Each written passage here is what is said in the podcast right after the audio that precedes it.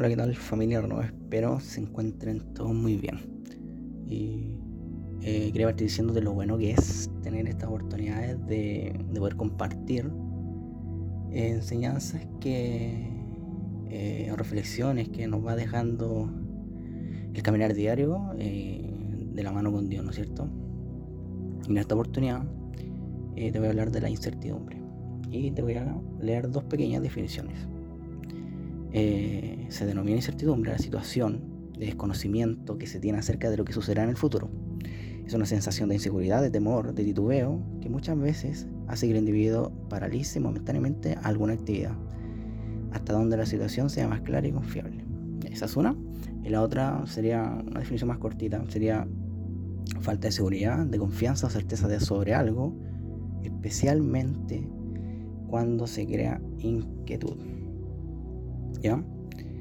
Eh, hay un pasaje en la Biblia que nos relata eh, la incertidumbre que sintieron unos discípulos en un determinado momento, provocado por un evento bastante inusual.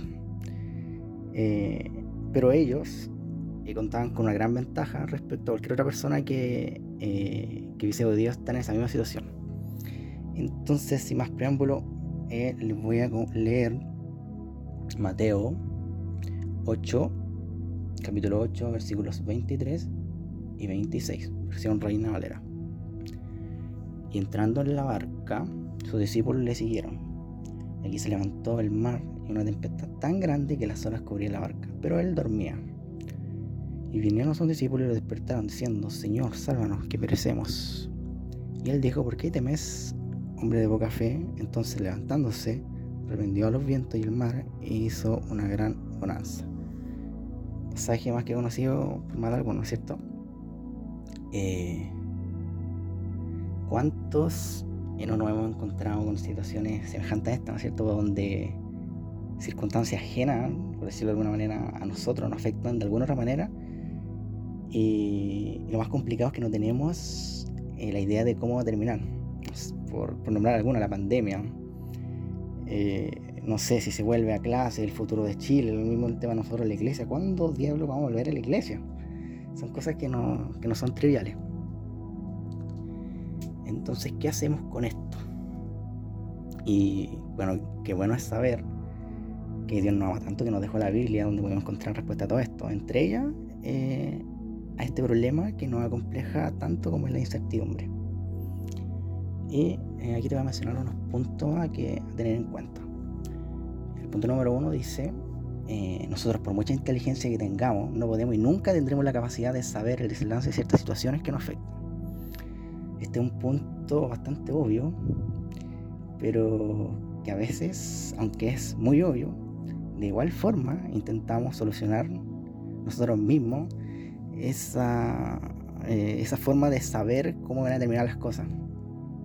¿No es cierto? Entonces, ante esa incompetencia o esa falta de capacidad para que tenemos, eh, no nos queda otra, ¿no es cierto?, que aferrarnos al, que todo lo sabe. ¿Ya?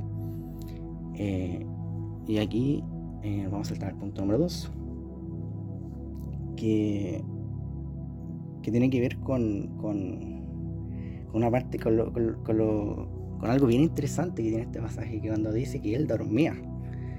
Y es maravilloso, ¿no es cierto? Porque, el, o sea, claro, el que lleva, se podría decir que lleva el control de todo, en ese momento dormía.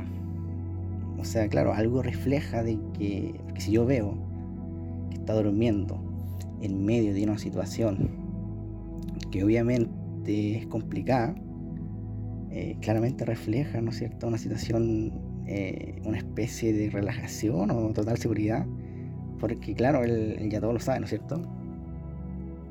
Eh, entonces, eh, caminar con Dios implica caminar con un Padre que todo lo sabe.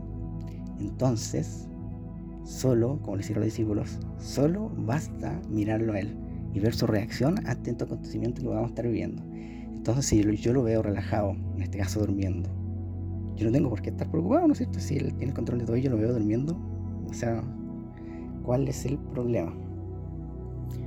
Y el punto final que te quiero compartir tiene que ver con la gran ventaja que tenían los discípulos respecto a cualquier otra persona que pueda haber estado en una situación similar con esta tempestad que vieron, que nos relata este pasaje de la Biblia.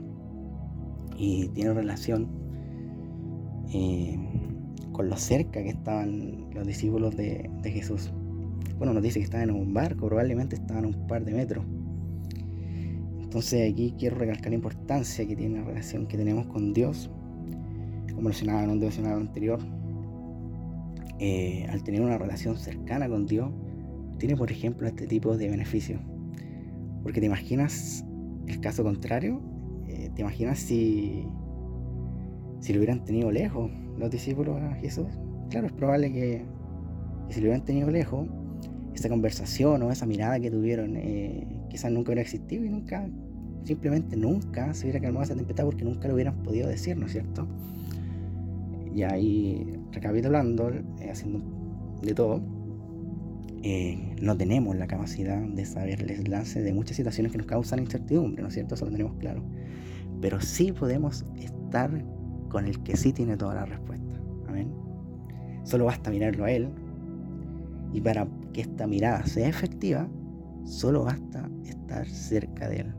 Es decir, tener una relación cercana. Como precisamente es la que Él quiere que tengamos con Él. Donde Él es el más interesado, ya que Él nos amó primero. Ese sería un abrazo y que Dios te bendiga.